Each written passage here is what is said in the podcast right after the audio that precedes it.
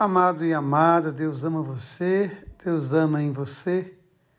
Celebrando a última semana do ano litúrgico, já que domingo começamos um novo tempo, a palavra de Deus nos traz uma reflexão muito interessante sobre a nossa vida. O rei tem um sonho e o sonho tem um grande gigante, uma grande estátua Nela tem ouro, tem prata, tem bronze, tem ferro, mas o seu sustento é barro. Aquilo que é a sua base é barro.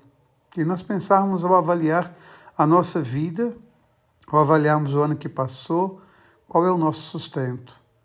O que, que nos mantém? O que, que nos carrega? Muitas vezes sentimos os nossos sonhos despedaçados, muitas vezes nos perdemos nas angústias e no medo e aí nós somos convidados mais uma vez a nos perguntar onde está o nosso sustento, qual é a nossa força.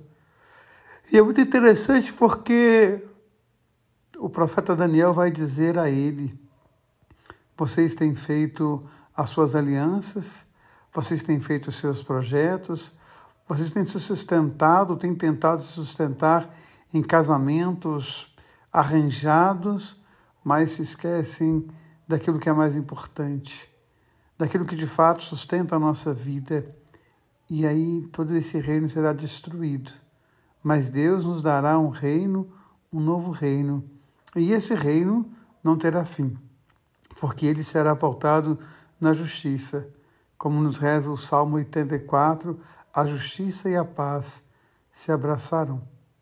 E quando nós vemos o Evangelho, temos a dimensão do templo o templo que às vezes é tão bonito, mas nele não ficará pedra sobre pedra, se o sustento dele, se a base dele não for a nossa mais profunda intimidade com Deus.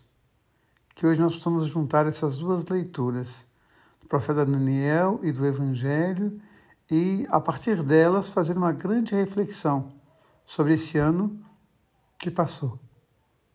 Para que possamos colocar em Deus o sustento do ano que vai chegar e que possamos assim crescer em sabedoria e graça e deixar que o amor de Deus se faça cada vez mais presente em cada um de nós. Porque Deus ama você, Deus ama em você. Amém.